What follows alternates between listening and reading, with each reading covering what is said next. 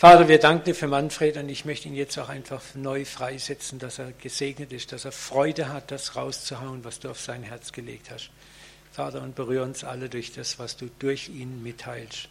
Amen, Amen, Amen.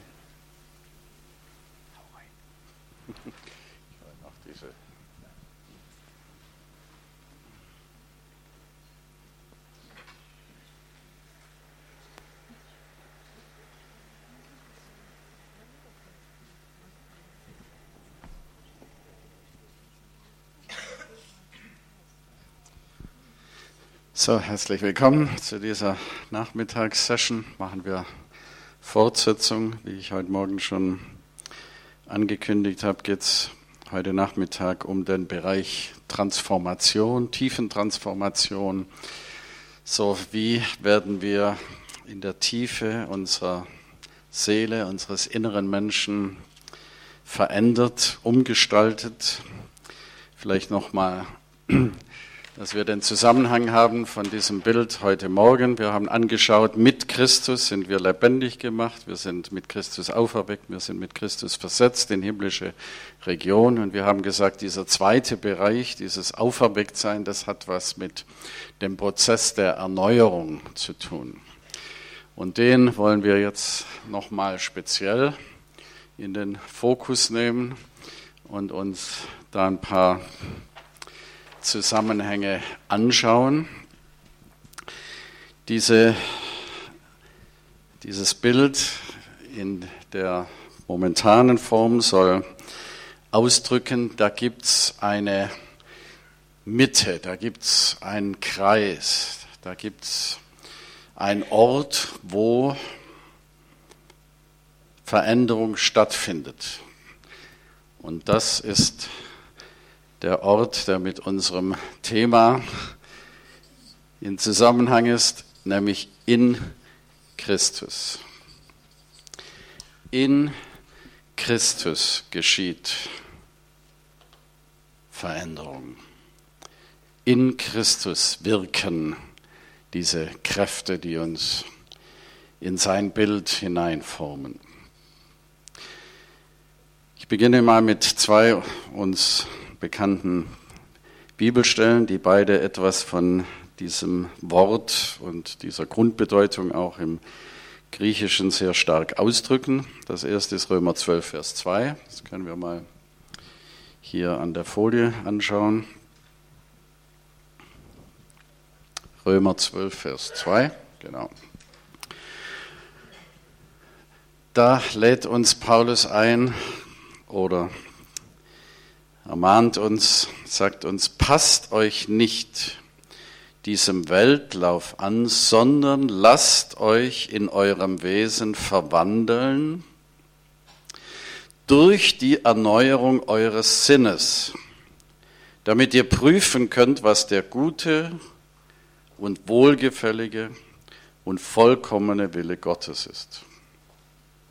Hier spricht er von zwei verschiedenen Ebenen, nämlich diese Weltzeit, dieses Schema, wörtlich steht da das Schema, das in dieser Welt herrscht, wie wir gestrickt sind, wie wir geprägt sind, was die Systeme, die Gesellschaftssysteme, unsere geistlichen, biologischen, natürlichen, sozialen Prägungen sind. Und er sagt, es ist eine Gefahr, dass wir hier in einer falschen Weise uns anpassen und sagt, demgegenüber lasst euch in eurem Wesen verwandeln. Mir gefällt dieses Wort verwandeln sehr gut. Ich nehme verwandeln lieber als verändern. Verändern, das mag jetzt auch assoziativ beim einen oder anderen so sein. Verändern hat manchmal so den Beigeschmack, ja, was muss ich noch alles verändern?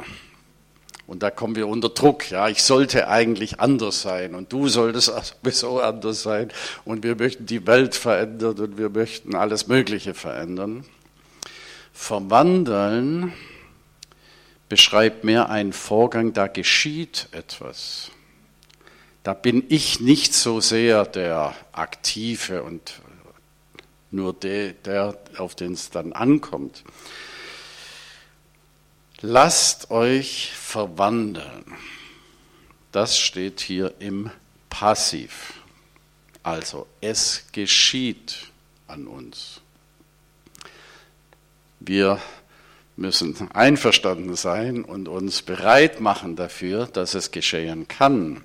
Aber wir sind nicht die Aktiven dabei, die Ausführenden. Es geschieht an uns. Wodurch? Durch die Erneuerung eures Sinnes. Das ist im Aktiv beschrieben. Da sind wir gefordert. Denn was ich denke, was in meinem Innersten ist, das geschieht nicht einfach, sondern da habe ich Einfluss. Da bin ich aufgefordert, das Richtige zu denken, in Übereinstimmung mit Gott und seinem Wort und seinen Gedanken zu denken. Das ist mein Teil. Also hier haben wir ein Zusammenspiel zwischen passiv und aktiv. Zwischen dem, dass etwas an mir geschieht und dem, dass ich mich sozusagen positioniere in meinen Gedanken, meiner inneren Welt und mich in Übereinstimmung mit Gottes Wort bringe, dass es geschehen kann. Hier steht dieses uns auch im Deutschen bekannte Wort Metamorphose. Also da wird etwas der Gestalt nach, dem Wesen nach verändert. Metamorphose. Also die Gestalt, das Wesen einer Sache wird verändert. Das meint dieses Wort, lasst euch verwandeln. Damit ihr nämlich prüfen könnt und in Übereinstimmung mit dem sein könnt, was Gottes Wille ist, das Gute, Wohlgefällige und das Vollkommene. Das ist eine erste Bibelstelle dazu. Eine zweite, Kapitel 8, Vers 29, die haben wir jetzt heute schon ein paar Mal auch auf der Folie von Uwe gesehen. Aber ich nehme sie nochmal hier rein, weil sie genau in unseren Fluss jetzt passt. Das ist Römer 8, Vers 29.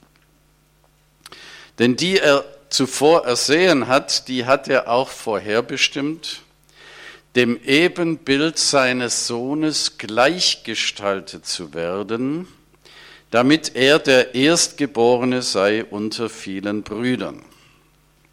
Also hier ist von Jesus die Rede. Wir haben heute Morgen gesagt, Jesus ist der neue Prototyp, der zweite Adam, der neue Mensch. Er ist der Erstgeborene dieser neuen Art von Schöpfung, die Gott inszeniert hat. Und wir alle sind nun von Gott vorherbestimmt. Wir sind von ihm ja für diesen Weg auserwählt und haben eine Bestimmung von ihm, die heißt, diesem Bild, diesem Ebenbild, diesem Prototyp Jesus, diesem Christus Jesus, nun gleichgestaltet zu werden. Hier steht Syn Morpho, also gleiche Gestalt zu haben. Das eine war Metamorpho, da muss etwas in uns umgestaltet werden. Hier steht Synmorpho, also wir werden hineingeformt in das gleiche Wesen, in die gleichen inneren Beweggründe, Charaktereigenschaften, in den gleichen Strom des göttlichen Lebens, wie ihn Jesus hatte. Das ist das Ziel.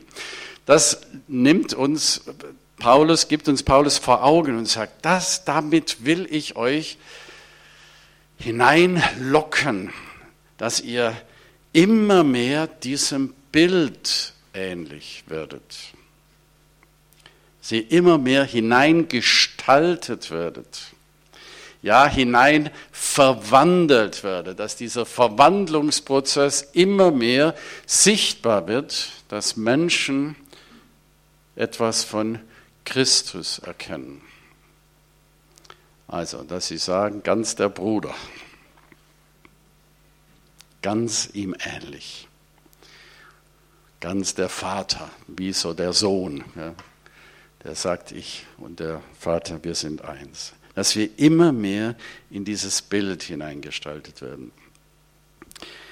Ich habe ein Zitat, das mich schon seit Jahren begleitet, von Angelus Silesius kommt es. Das heißt folgendermaßen, in jedem lebt ein Bild des, der er werden soll.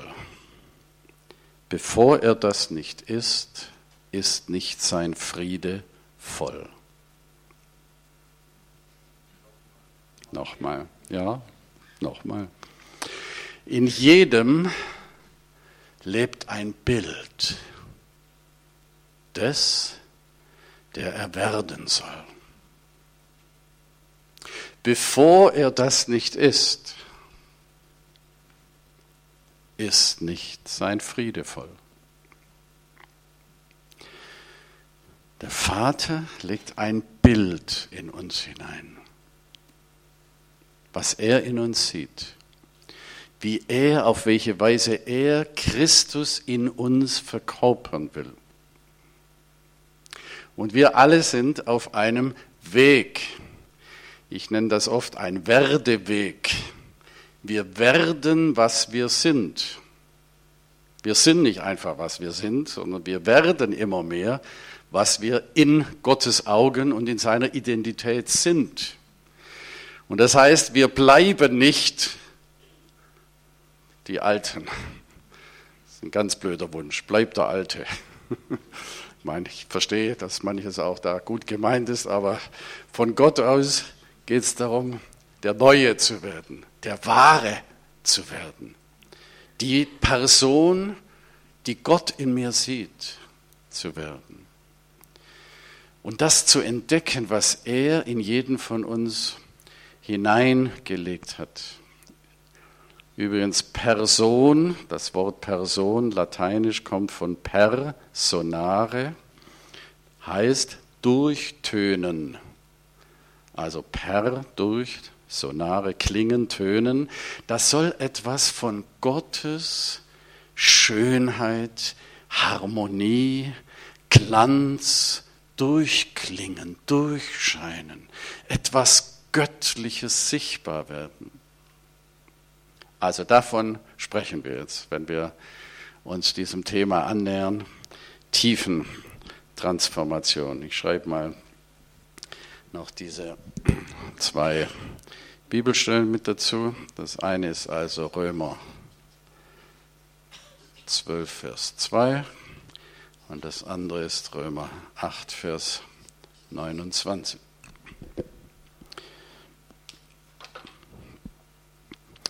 Möchte ich gerne eine Analogie benutzen. In unserer Schöpfungswelt gibt es ein Beispiel, das ganz besonders für eine Metamorphose steht. Und das ist der Weg von der Raupe zum Schmetterling. Von der Raupe zum Schmetterling. Bei äußerer Betrachtung könnte man nie meinen, dass das dasselbe Grund Material sozusagen ist. Dieselbe DNA, nur dann in einer verwandelten Form. Aber damit will uns ja Gott etwas zeigen. Und es gibt drei Faktoren für eine Raupe, die wichtig sind, dass sie sich überhaupt zu einem Schmetterling entwickeln kann. Diese drei würde ich gerne mal anschauen und die für uns und unser Christsein und unseren Prozess mal übertragen und anwenden. Das Erste, was diese Raupe braucht, ist Sonne und Wärme.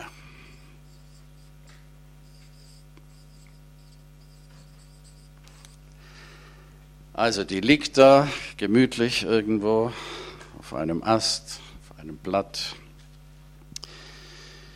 Und diese Sonnenstrahlen und diese Wärmeeinwirkung, die bewirkt nun etwas in dieser Raupe, nämlich das Wachstum, die Entfaltung, dass da innerlich was sich verändert, wird dadurch angeregt. Das heißt, die muss eigentlich zunächst mal gar nichts machen, als nur sich von der Sonne bescheiden lassen. Was für ein schönes Bild. Ich übertrage das mal gleich und nenne das Liebe empfangen. Natürlich die Liebe Gottes in allererster Linie, aber wir wissen ja auch von der Kraft der menschlichen Liebe, wo wir bedingungslos geliebt sind, da geschieht etwas in uns. Da wird etwas freigelegt, da wird etwas angefacht, da darf etwas blühen und sich entwickeln.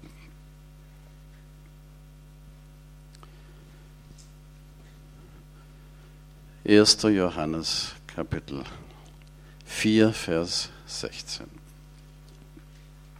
Es gäbe jetzt zu jedem dieser Aspekte natürlich viele Bibelstellen. Ich versuche mich immer zu begrenzen auf ein paar ganz wesentliche, um es nicht zu vielschichtig zu machen.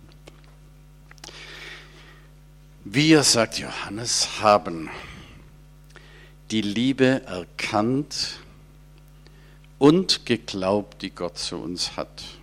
Gott ist Liebe. Und wer in der Liebe bleibt, der bleibt in Gott und Gott bleibt in ihm.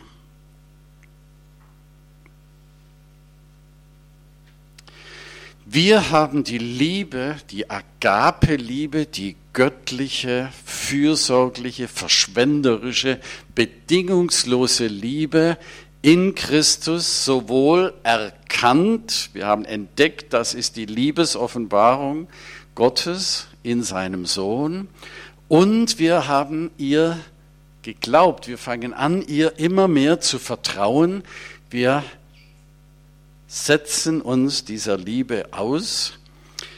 Und wenn man jetzt ganz wortlich übersetzen würde, das macht man im Deutschen nicht, weil es zu holprig und un für unsere Augen, für unsere Ohren nicht gut klingt, müsste man übersetzen, wir haben die Liebe erkannt und geglaubt, die Gott in uns hat. Da steht das Wort in uns. Die Liebe Gottes hat er nicht nur zu uns, wie wenn er so außerhalb von uns wäre, sondern die Liebe Gottes ist ja ausgegossen durch den Heiligen Geist, sagt Römer 5, Vers 5. Und diese Liebe Gottes hat er nun in uns. Sie lebt in uns, sie ist vorhanden in uns, sie ist Teil dieser neuen Schöpfung in uns. Gott ist Liebe.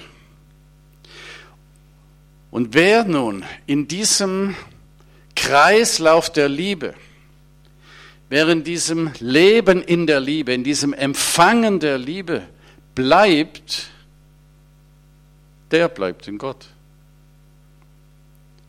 und Gott in ihm. Dieser erste Aspekt sagt uns, da gibt es eine überdimensionale Liebe Gottes für uns alle. Die ist nicht außerhalb von uns, die ist in uns. Und jetzt geht es darum, sich dieser Liebe auszusetzen. Diese Liebe zu empfangen. Ich vergleiche das mal mit einem Bild. Wenn wir braun werden wollen von der Sonne, und wir denken jetzt nicht an schreckliche UV-Strahlen und dass das nicht gesund ist, sondern wir möchten knackig braun werden. Was müssen wir tun, um braun zu werden?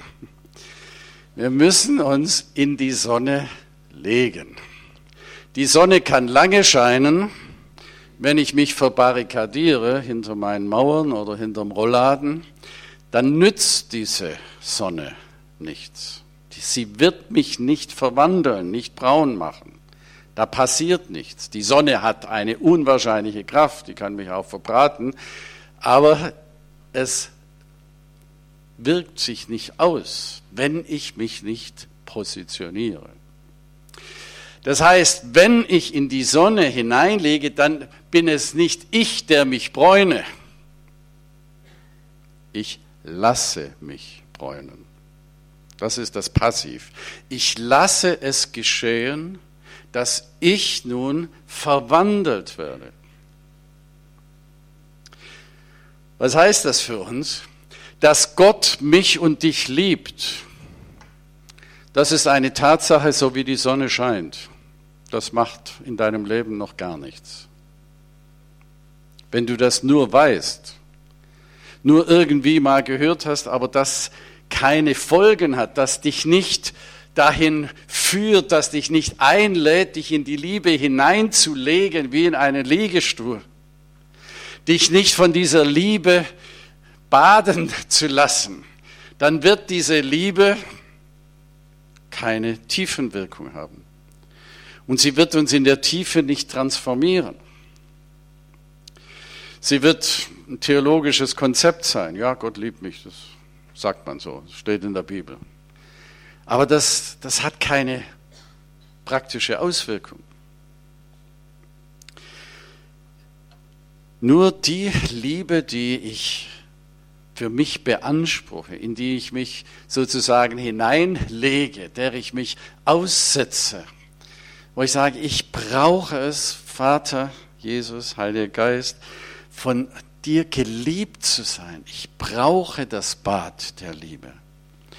Ich, ich suche es, ich will mich ziehen lassen. Er sagt mal, mit lauter Liebe habe ich dich gezogen, mit Banden der Liebe habe ich dich zu mir gezogen. Lassen wir uns ziehen, dass wir uns einfach hinein. Heute Morgen haben wir diesen Stuhl benutzt, um zu, um zu sagen, hier bin ich in der Entspannung, in der Ruhe, hier bin ich nicht in der Hektik, hier bin ich nicht hin und her getrieben, sondern hier lasse ich mich nieder. Warum?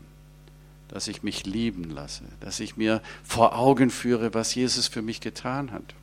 Dass ich die Arme Gottes um mich herum spüren kann, dass ich ein Wort vielleicht der Zusage von Gott hernehme und das in mir verinnerliche und mal nur mit diesem einen Wort mir vorstelle, jetzt umfängt mich die Liebe Gottes. Vielleicht dieses Wort.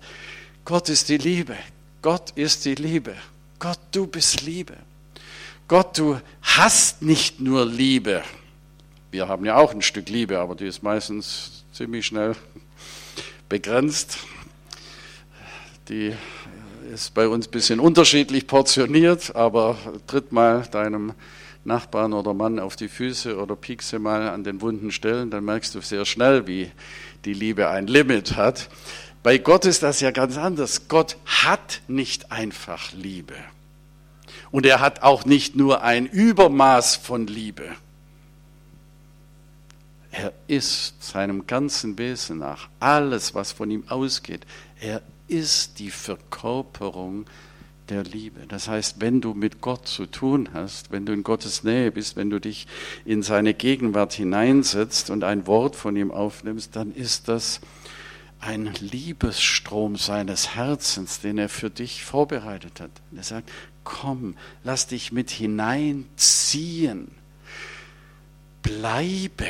Das ist hier so ein Schlüsselwort, wer nun in dieser Liebe bleibt, also in diesem Liebe empfangen bleibt, und da kann es uns sehr schnell wieder rausholen, dass wir dann wieder Anstrengungen haben, dann wieder irgendein Problem auftaucht, dann wieder irgendwo hinrennen und denken, ja, das muss ich noch und das stimmt noch nicht.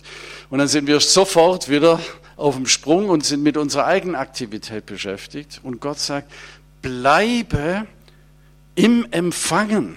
Ja, bleibe gerade dann, wenn du merkst, aha, jetzt kommt wieder irgendwas, da ist Schuld und da, da ist irgendwas passiert. Bleibe darin, bleibe in der Beziehung, bleibe im Empfangen. Mach nicht so viel an dir selber rum. Bleibe darin, dass ich deine Heiligung bin, dass ich dich verwandle. Du musst dich nicht verändern, krampfhaft machen, tun und dein Ehepartner und alle möglichen Leute und den Pastor und die Gemeinde und die Politiker und so weiter, sondern lass dich doch mit hineinnehmen und du musst nicht gegen den Feind kämpfen und dich da verausgaben und äh, in Sorgen und Ängsten dich verzehren.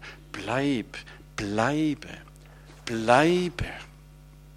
Dieses Wort bleiben kann auch übersetzt werden mit wohnen. Wohne in meiner Liebe. Also nicht nur komm mal kurz zu Besuch und nimm mal so eine Stippvisite und so einen kleinen Schluck von meiner Liebe, sondern richte dich häuslich ein in meiner Liebe. Ich glaube, das ist für viele von uns, mich eingeschlossen, eine der größten Herausforderungen in unserem geistlichen Leben. Für mich ist ein Ziel morgens, wenn ich Bibel lese oder stille Zeit oder einfach eine Zeit vor Gott habe, ist, ist das Hauptziel, dass ich gefüllt werde in meinem Herzen und weiß, ich bin der geliebte Sohn.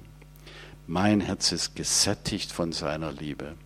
Nur wenn ich gesättigt bin von seiner Liebe, kann ich in den Alltag, kann mich den Herausforderungen stellen, kann in alle möglichen Dinge gehen. Vater hat mal in mein Herz vor einiger Zeit gesprochen, Manfred, dein erster Dienst, denn du hast es nicht der Dienst, den du vor Menschen tust. Ist nicht Seminare halten, Gespräche führen, alles Mögliche machen. Dein erster Dienst ist, dass du dir dienen lässt. Das hat mich völlig geswitcht. Bei Dienst denkt man immer, was muss ich tun? Gott, bin bereit. Was hast du für ein Wort? Was ist die Anweisung? Dass du dir dienen lässt und dass ich dir diene, dass nämlich dein Herz bei mir gesättigt ist Dein Herz braucht Nahrung, dein Herz braucht Füllung, dein Herz ist wie ein Vakuum und wenn es von mir nicht gefüllt ist und nicht von meiner Liebe gesättigt ist, dann wirst du umhergehen und wirst überall diese Liebe letztlich suchen. Auch durch deinen Beruf, durch Ambitionen, durch Ehrgeiz, durch Erfolg, durch Begegnung, selbst durch deinen Dienst, wo du ja vermeintlich viel gibst, dann suchst du aber letztlich dann doch noch deine eigene Befriedigung. Das, das, das sind ganz diffizile Zusammenhänge. Unser Herz braucht beständiges Geliebtsein. Das, so ist es von Gott geschaffen. So ist unsere Seele, so ist unser innerer Mensch sonst hungern wir aus. Und dann, dann überall suchen wir, bei Menschen, in Beziehungen, in Karriere, in Beruf, in unserem Tun, in Leistung, in besonders äh, hervorgehobenen Diensten. Und Gott will, dass wir gesättigt sind von ihm. Dass wir in ihm so richtig zur Ruhe kommen, in seinem Geliebtsein. Liebe zu empfangen ist unsere erste und vornehmste Aufgabe, würde ich sagen, unsere Verantwortung für das eigene Herz, Verantwortung zu übernehmen. Ich brauche es, geliebt zu sein und ich brauche jeden Tag eine Begegnung. Ich brauche jeden Tag zu spüren, Gott meint es für mich und spricht mir sein Wort zu und seine Gegenwart und seine Verheißung. Und darin dann zu bleiben, bleiben, bleiben, auch den Tag über zu bleiben, mit seinem Wort zu bleiben wenn ihr in mir bleibt und meine Worte in euch bleiben, heißt es Johannes 15,7, dann könnt ihr bitten, um was ihr wollt. Bleiben, bleibt in mir und meine Worte sollen in euch bleiben. Das heißt, ich muss mich positionieren, dass sein Wort in mir Raum hat, dass ich es mitnehme, dass ich es wie ein Container in mir speichere und dann auch den Tag über in mir bewege. Wie Psalm 1 sagt, wohl dem, der sinnt über seinem Wort Tag und Nacht, über seiner Tora, über dieser Weisung Gottes, über diesem lebenspendenden Wort. Wer Tag und Nacht darüber nachsinnt und daraus etwas empfängt, der ist wie ein Baum gepflanzt an den Wasserbächen, der seine Frucht bringt zu seiner Zeit und seine Blätter verwelken nicht. Und was er macht, das gerät wohl. Der ist angeschlossen, der ist an der Quelle. Also zurück zu unserer Raupe. Sie braucht Sonne und Wärme. Und dann passiert etwas. Dann entsteht etwas. Wir brauchen Liebe von Gott, die uns hineinzieht. Diese Pfeile sollen sagen, da ist eine Bewegung nach innen, eine Bewegung zur Mitte, eine Bewegung in Christus hinein. Und die Verwandlung selber geschieht nicht hier außen, sondern die geschieht, wenn wir uns in Christus hineinziehen lassen. Und diese drei Ebenen, über die ich spreche, sind alle dazu da, von ganz unterschiedlichen Aspekten aus uns in die Mitte hineinzuführen. Dort, wo wir verwandelt werden. Also die eine Kraft, die große Kraft ist die Kraft der Liebe, die uns in Christus hineinzieht und die uns öffnet dafür, dass wir bereit sind für Verwandlung. Die zweite Ebene für eine Raupe, die jetzt wichtig ist, ist Enge und Druck. Das wollen wir gar nicht, ne? aber die Raupe will es auch nicht, aber das gehört dazu. Das ist ja ganz logisch, da wächst ja jetzt etwas. Die Liebe lässt etwas wachsen. Also wir sprechen oft vom Stretching. Wir werden gestretcht, gedehnt, weil da was wächst. Das ist eigentlich ein sehr gutes Zeichen. Wenn wir nie gestretcht werden, klingt nicht sehr verheißungsvoll. Also freu dich, wenn du mal gestretcht wirst. Da, da ist was im Gange da entfaltet sich was. Nämlich dieses innere Geschöpf, das da, da, muss eine gewisse Drucksituation jetzt entstehen, dass dann überhaupt da was rauspresst, aufbricht, um einen Weg zu finden dann in diese neue Dimension des Seins. Und so ist das bei uns natürlich auch. Ich beschreibe es mal hier so und erkläre es dann gleich noch. Herausforderungen annehmen.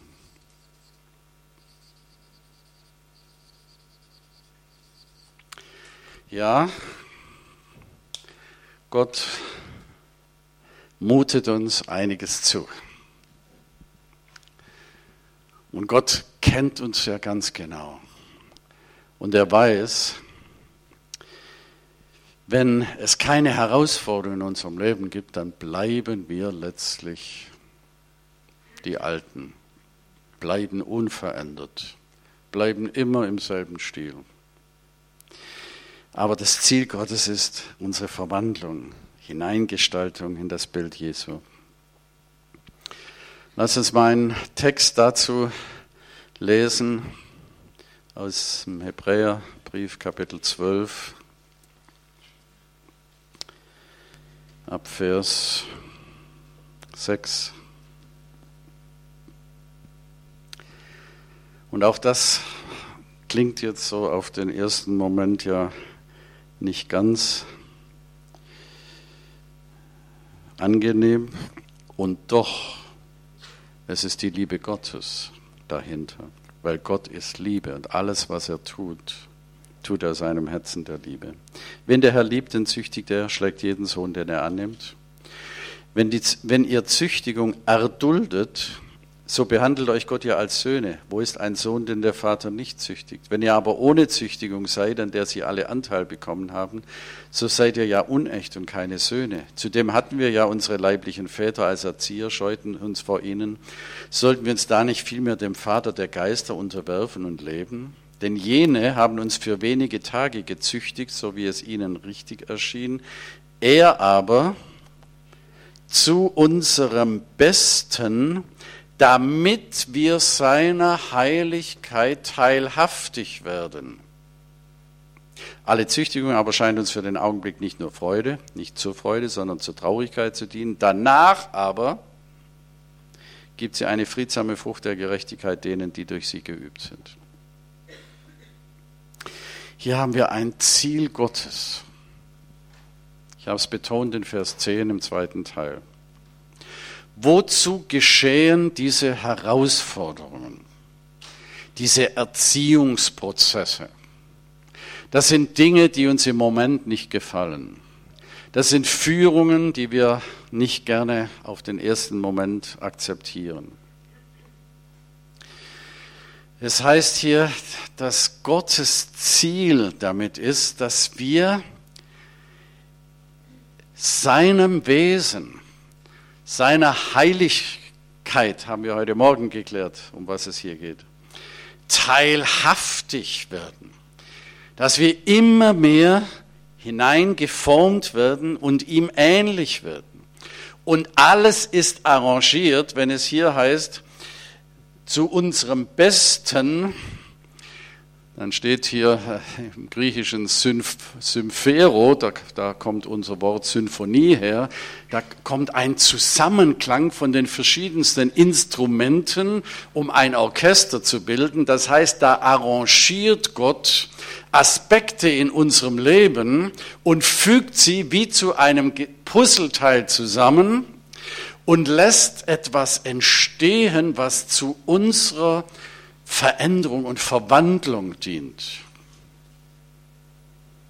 Das ist ein faszinierender Gedanke, dass Gott die Regie führt und er weiß, dass was alles in unserem Leben an einzelnen Ereignissen und Puzzleteilen hier da ist. Und das Faszinierende bei Gott ist doch, dass er nicht nur die vermeintlich guten und angenehmen Dinge benutzt, sondern er benutzt genauso die vermeintlich schlechten und schwierigen Dinge, um uns zu sich zu ziehen. Ich sage gerne, die zwei großen Kräfte des Lebens, die uns wirklich verändern, heißen große Liebe und großes Leiden. Große Liebe und großes Leiden. Das sind die zwei Hauptkräfte, die uns in der Tiefe verändern. Die kommen von ganz unterschiedlichen Richtungen, haben dasselbe Ziel. Große Liebe großes Leiden. Große Liebe, großes Leiden. Wenn ich in mein Leben schaue, waren es genau die zwei Kräfte, die mich am meisten verändert haben, glückselig gemacht haben und in die tiefsten Abgründe geführt haben. Und beides hat mich zu Gott gezogen. Und manchmal habe ich den Eindruck, die Leiden waren noch effektiver. Aber die Liebe dazu, die ist die Voraussetzung, dass wir die Leiden überhaupt ertragen können. Wir brauchen immer wieder diesen, dieses große Bild der Liebe Gottes, um dann auch durch schwerste Zeiten durchzugehen. Wie ich euch erzählt habe von dem Tod meiner ersten Frau, dieser langen Leidenszeit, diese Krebserkrankung, innere, ganz schwierige Prozesse, die ich über längere Zeiten hatte. Auch Depression, dunkle Nacht, Niedergeschlagenheit, Ausweglosigkeit, viele, viele Dinge, die ich im Moment oft nicht verstanden habe. Und die Bibel spricht von solchen Erfahrungen. Lies mal die Psalmen. Also da gibt es ja urkomische Psalmen, die liest du normal nicht, weil die sind dir viel zu heftig. Du sagst, nee, nee, nee, damit will ich jetzt nichts zu tun, aber wenn es dir schlecht geht, wenn du ganz unten bist, dann findest du in diesem Psalmen eine Sprache. Und du, und du spürst, da sind Menschen durchgegangen. In einer meiner Leidenszeit ist mir der Psalm 77 so, ich will ihn jetzt nicht groß zitieren, aber nur als Anregung mal. Wenn es dir mal ganz schlecht geht, lies mal den Psalm 77.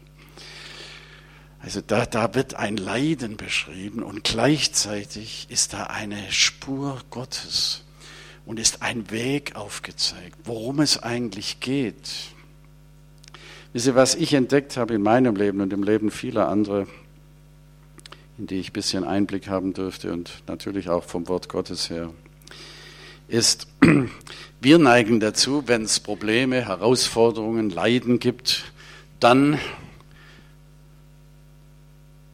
gibt es eigentlich nur einen Wunsch im Herzen, Problem wegbeten, wegseelsorgern, wegbekennen, weg austreiben, weg, weg, weg, weg. Das ist bei mir genauso. Ich glaube, wir alle sind so gestrickt.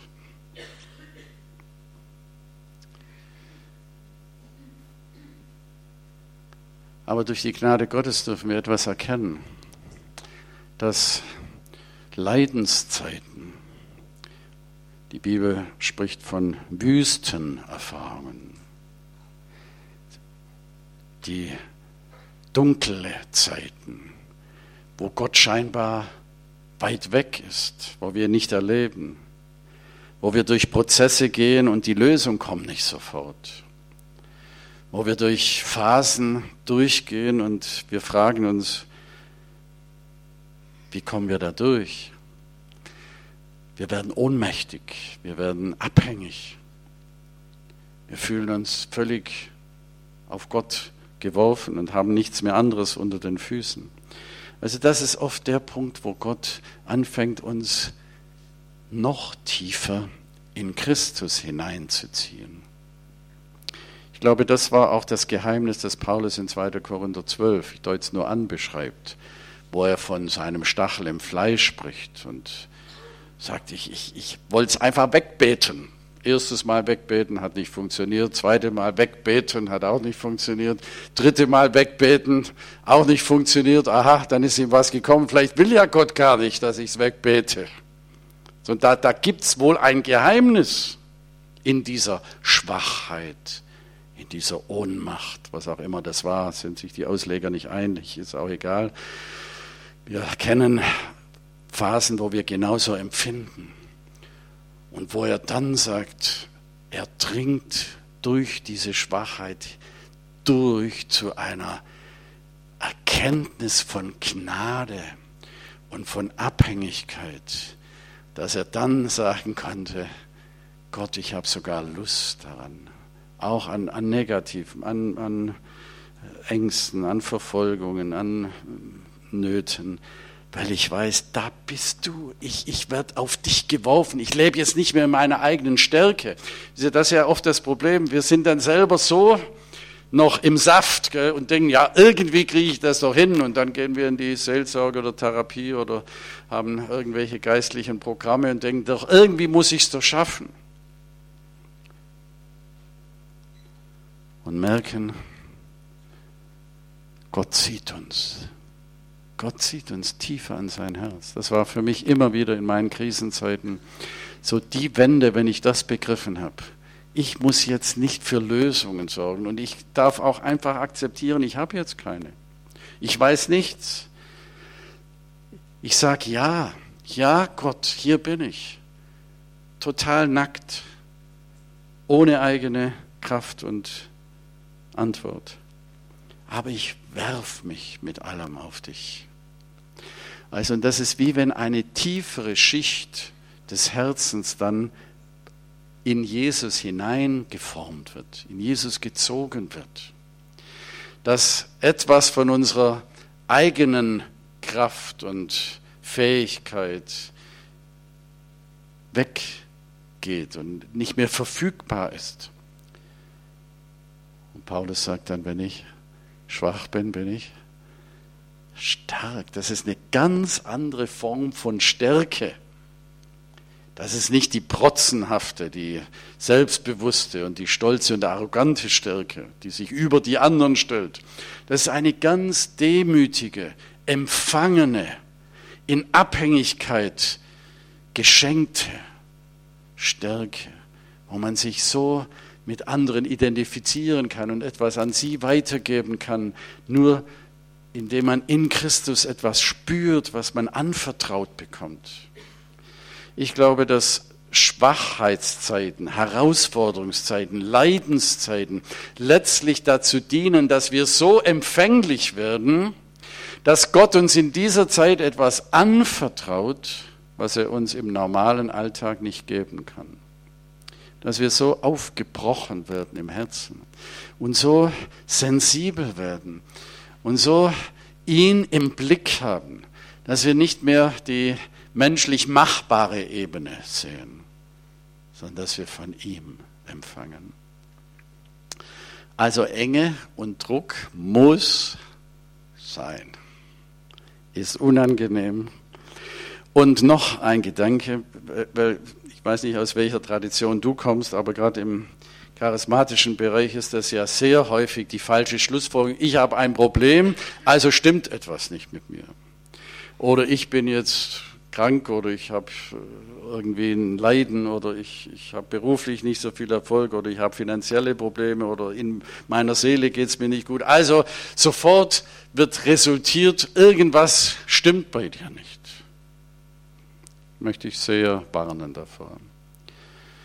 Alle Männer und Frauen Gottes, die von Gott besonders benutzt sind, sind durch schwerste Krisen und heftigste Anfechtungen und manchmal Krankheitsnöte und Verlassenheit und Depressionen und vieles, vieles gegangen und haben dadurch ein Tor entdeckt, dass Gott hineinkommt in einer Weise, wie sie es vorher nie erlebt haben. Also, dass wir auch in allem fragen und natürlich, wir beten für Kranke und wir erwarten, dass Gott heilt. Und manchmal heilt er dann, wenn wir hier in Christus tiefer angekommen sind. Und er will nicht nur Symptome heilen, nicht nur Äußeres heilen, sondern er will uns in der Mitte unserer Persönlichkeit hinein verwandeln und wartet vielleicht auf Prozesse, bis wir uns ganz in Gott auch hineingeben. Und dann kommt eine ganz andere Dimension von Heilung zustande. Jetzt haben wir noch eine dritte Ebene.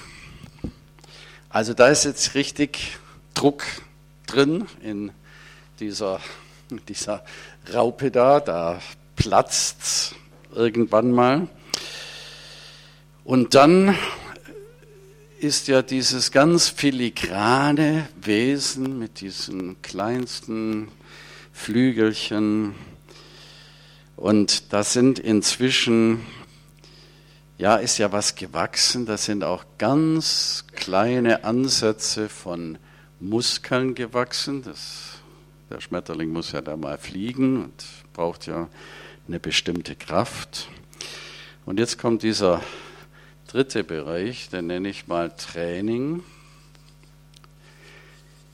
Der beginnt schon mittendrin, der beginnt schon in der Zeit von Enge und Druck, nämlich dass dieses Geschöpf da, was da innerlich hervorwächst, anfangen muss, sich zu bewegen und ja, zu schauen, dass da, dass da eine Mobilität kommt eine Kraftausrüstung kommt für später. Aber ganz besonders dann, wenn diese Raupe aufgebrochen ist und dieser Schmetterling dann herausschlüpft, dass der nicht nur einfach da liegt dann und dann jämmerlich verendet, sondern dass dieser Schmetterling dann auch fliegen kann, braucht es immer und immer und immer wieder Training, die kleinen Muskeln in Gang zu bringen. Auch dafür möchte ich gerne einen kleinen Bibeltext lesen, 1. Timotheus 4, Vers 7 und 8. Es ist eine Anweisung von Paulus an seinen Mitarbeiter Timotheus. Ich beginne gleich ab dem zweiten Teil von Vers 7. Übe dich in der Gottesfurcht. Denn die leibliche Übung nützt wenig, die Gottesfurcht aber ist für alles nützlich, dass sie die Verheißung für dieses und für das zukünftige Leben hat. Hier ist zweimal dieser Begriff üben genannt. Gymnazo, daher kommt unser Gymnastik, das ist das griechische Wort dafür. Also wir üben etwas. Und jetzt sagt Paulus, ja, die leibliche Übung, also der Sport, ja, begrenzt nützlich, also das ist keine Abwertung, sondern will nur sagen, der ist eben nur für den Körper da. Und natürlich hat er seinen Wert. Aber es gibt eine andere Art von Übung und Training. Das hat etwas mit unserem Leben mit Gott zu tun. Und jetzt muss ich wieder mal einen Begriff übersetzen, weil auch der ist äh, finde ich nicht gut hier oder in den meisten Bibelübersetzungen nicht sehr treffend übersetzt. In was sollen wir uns üben? Manche Übersetzungen sagen in der Frömmigkeit. Ja, was ist denn das? Die Frömmigkeit. Da hat auch wieder jeder so eine andere Vorstellung. Was hier steht, ist ein Wort, wörtlich übersetzt muss man es so sagen, die gute Art, wie du Gott verherrlichst. Eine gute Gottesverherrlichung. Übe dich auf eine Art, wie du gut in deinem Leben mit Gott lebst, wie Gott durch dich durchkommt, wie du Gott immer tiefer kennenlernst, immer mehr in ihn hinein verwandelt wirst. Übe dich darin, Gott tiefer zu erkennen.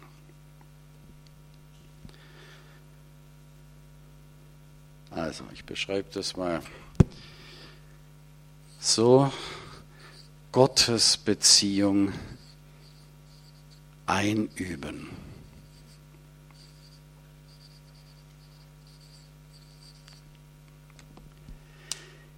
Die Art, wie Gott mit uns leben will, dass sein Wort in uns Raum hat, dass er mit seiner Gegenwart uns erfüllt, dass seine Liebe in uns ist, dass wir dann, wenn wir spüren, es gibt Herausforderungen, dass wir an ihm bleiben und die Dinge dazu dienen lassen, dass sie uns tiefer mit ihm in Verbindung bringen. Das sind alles Übungen.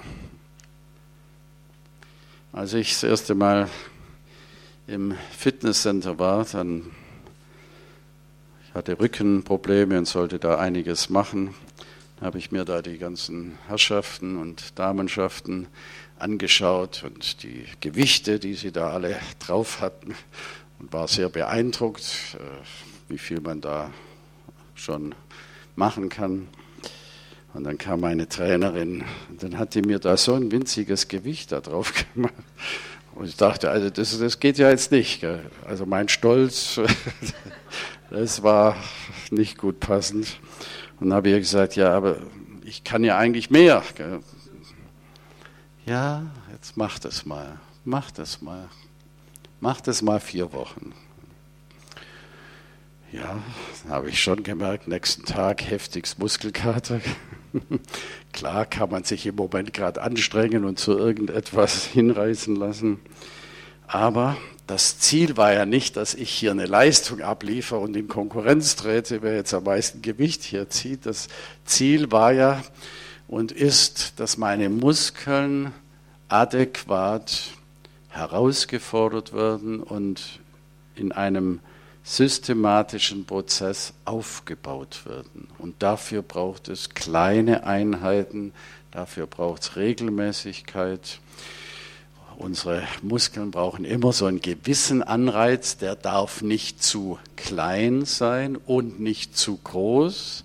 Wenn er zu klein ist, passiert nichts. Wenn es zu groß ist, dann rebellierte und geht in die Verweigerung, dann passiert auch nichts, sondern das muss genau angemessen sein und dann bildet sich da etwas. Das ist mir eine große Lehre geworden, auch für mein geistliches Leben. Und das musst du jetzt für dich übertragen, wie es für dich passt.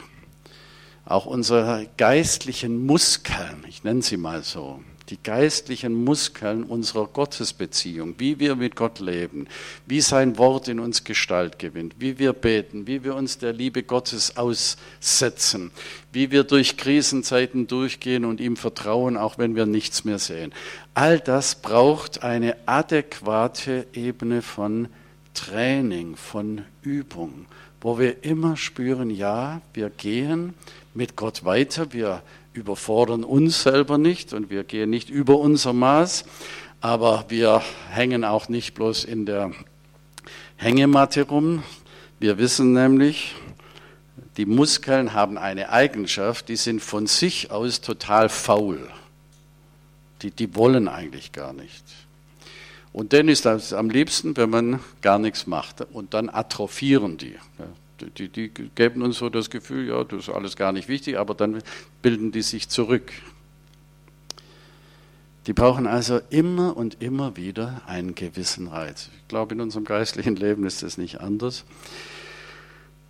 Wenn wir nichts selber aktiv beitragen, dann atrophiert unser geistliches Leben. Also hier haben wir jetzt eine Mischung von dem, dass wir uns hier aussetzen, empfangen, von dem, dass wir durch Prozesse hindurchgehen und sie nicht einfach abkürzen, Leiden nicht vergeuden und nicht nur sagen, ja, will ich aber nicht und ich wehre mich, und, sondern dass wir sagen, Gott, wenn du was für mich verordnet hast, will ich durchgehen, will mich ziehen lassen zu dir und dass wir durch kleine Einheiten im Alltag unser geistliches Leben kultivieren. Und da gibt es jetzt, will ich auch überhaupt keine Rezepte dafür äh, weitergeben, sondern ich glaube, da hat Gott auch für jeden Wege.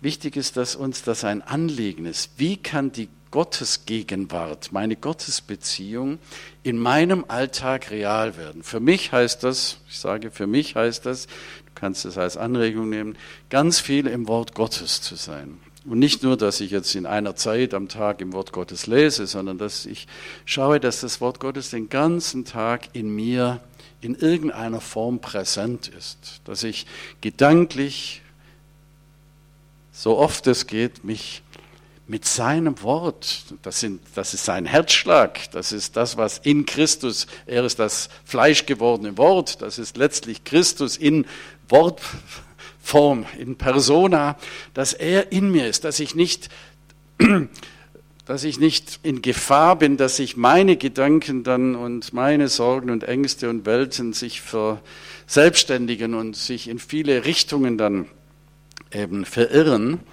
sondern dass das Wort Gottes präsent ist. Dafür lerne ich sehr viele Verse auswendig. Ich nehme immer ein Vers oder zwei, lerne den auswendig, weil nur was ich auswendig lerne, kann ich auch inwendig in mir hervorbringen, kann ich abrufen, nachts, wenn ich nicht schlafen kann, abends, wenn ich einschlafe, tagsüber, wenn ich Auto fahre, wenn ich auf dem Klo bin. Überall versuche ich im Wort Gottes seine Zusage zu nehmen, zu spüren, es zieht mich da hinein, weil es ist, es ist die Wirkungskraft. Das Wort Gottes ist lebendig und schärfer als ein zweischneidiges Schwert, dringt durch, scheidet Seele und Geist, ist ein Richter der Gedanken und Sinne. Das heißt, mit diesem Wort kann ich auch unterscheiden, wo bin ich jetzt gerade im Fleisch, wo bin ich in meiner eigenen alten Natur, wo bin ich im Geist, was will Gott in mir hervorbringen.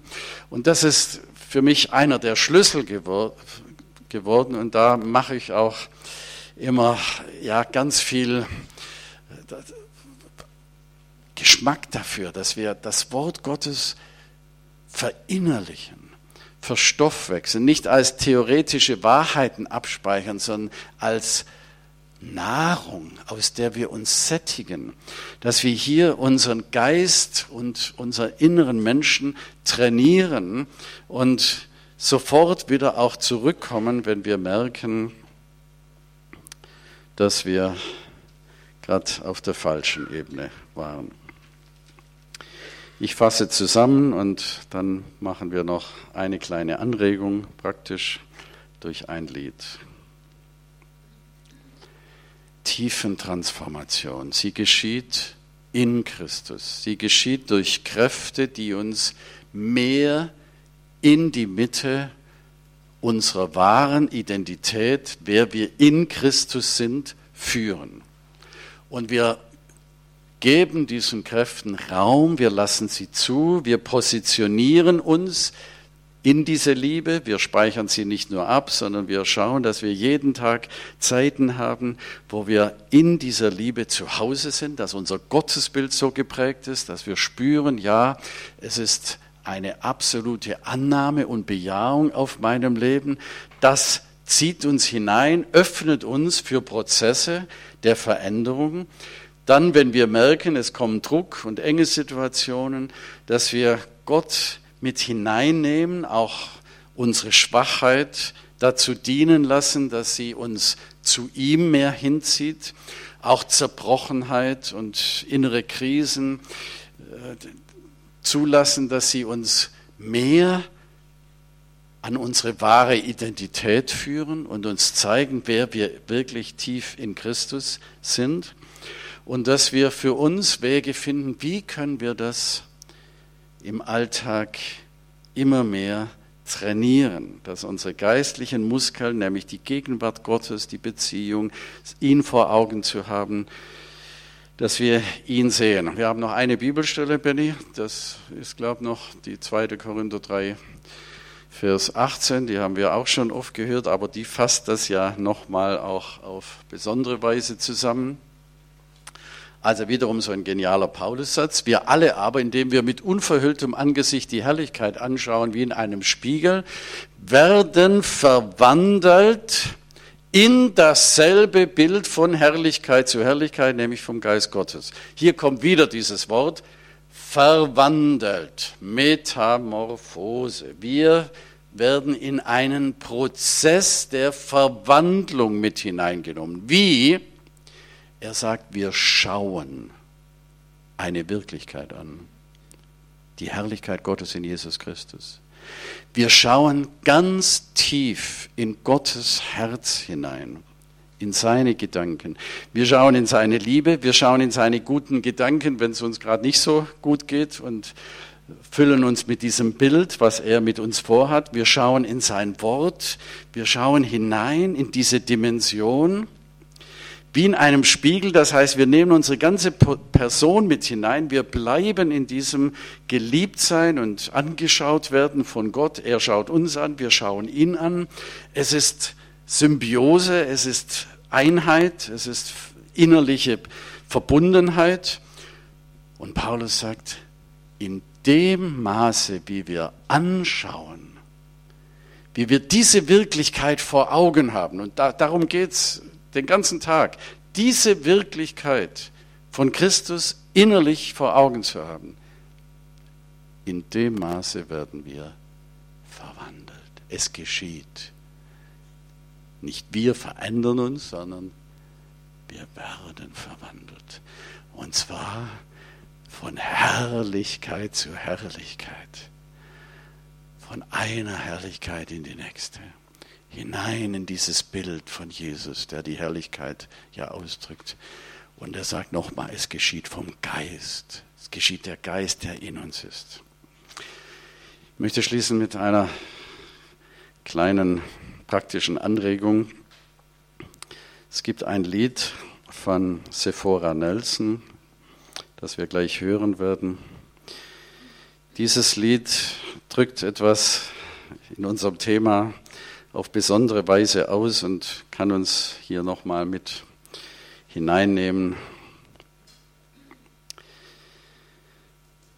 Und diese Kämpfe und diese, ja, diese Ambivalenzen, die wir in uns spüren. Der Liedtext heißt folgendermaßen. Du hast gesagt, du bist nicht gut genug und ich habe es geglaubt. Immer schlechter wurde ich. Wie kann das sein? Ein Wort verändert meine Welt. Es darf nicht sein, dass es am Ende recht behält. Du hast gesagt, du bist nicht schön genug. Und ich habe es geglaubt.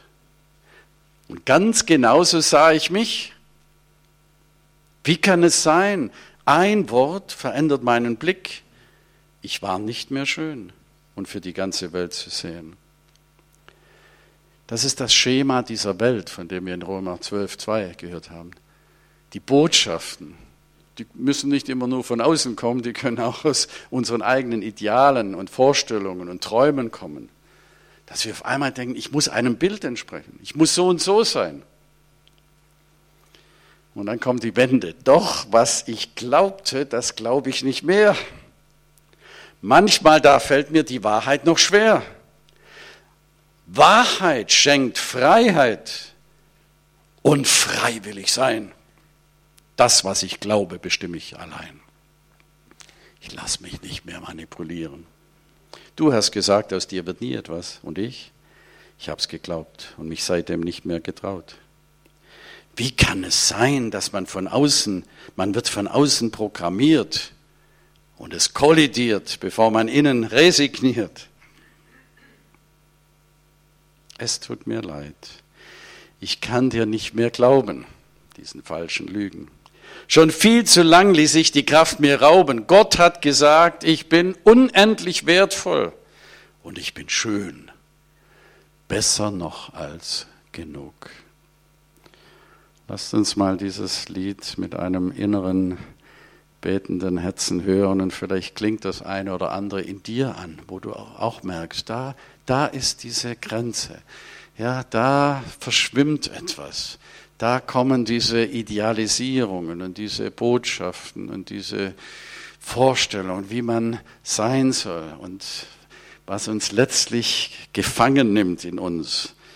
Und da will uns Jesus rausholen und sagen, du bist in mir und in mir ist die Wahrheit. In meinem Wort über dich ist die Wahrheit und diese Wahrheit macht dich frei.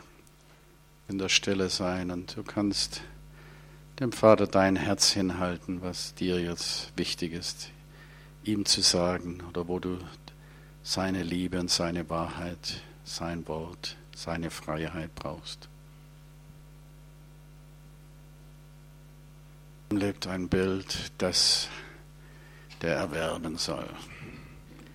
Bevor er das nicht ist, ist nicht sein Friede voll. Amen. Ach.